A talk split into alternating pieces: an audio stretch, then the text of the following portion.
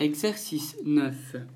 À présent, je vais te poser huit questions pour voir si tu as bien compris ce texte. Alors, je ne vais pas te donner les réponses maintenant, mais on pourra en discuter lorsqu'on se verra. Première question. Quelles sont les deux espèces de castors? Tu peux bien évidemment t'aider du texte pour trouver les informations et répondre correctement aux questions. Deuxième question. Quelle taille un castor adulte peut-il mesurer? Troisième question.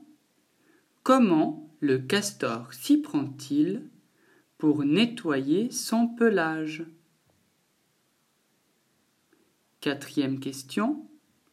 À quoi sert la queue du castor? Cinquième question. Comment s'appelle la maison du castor? Sixième question. Que mange le castor? Septième question.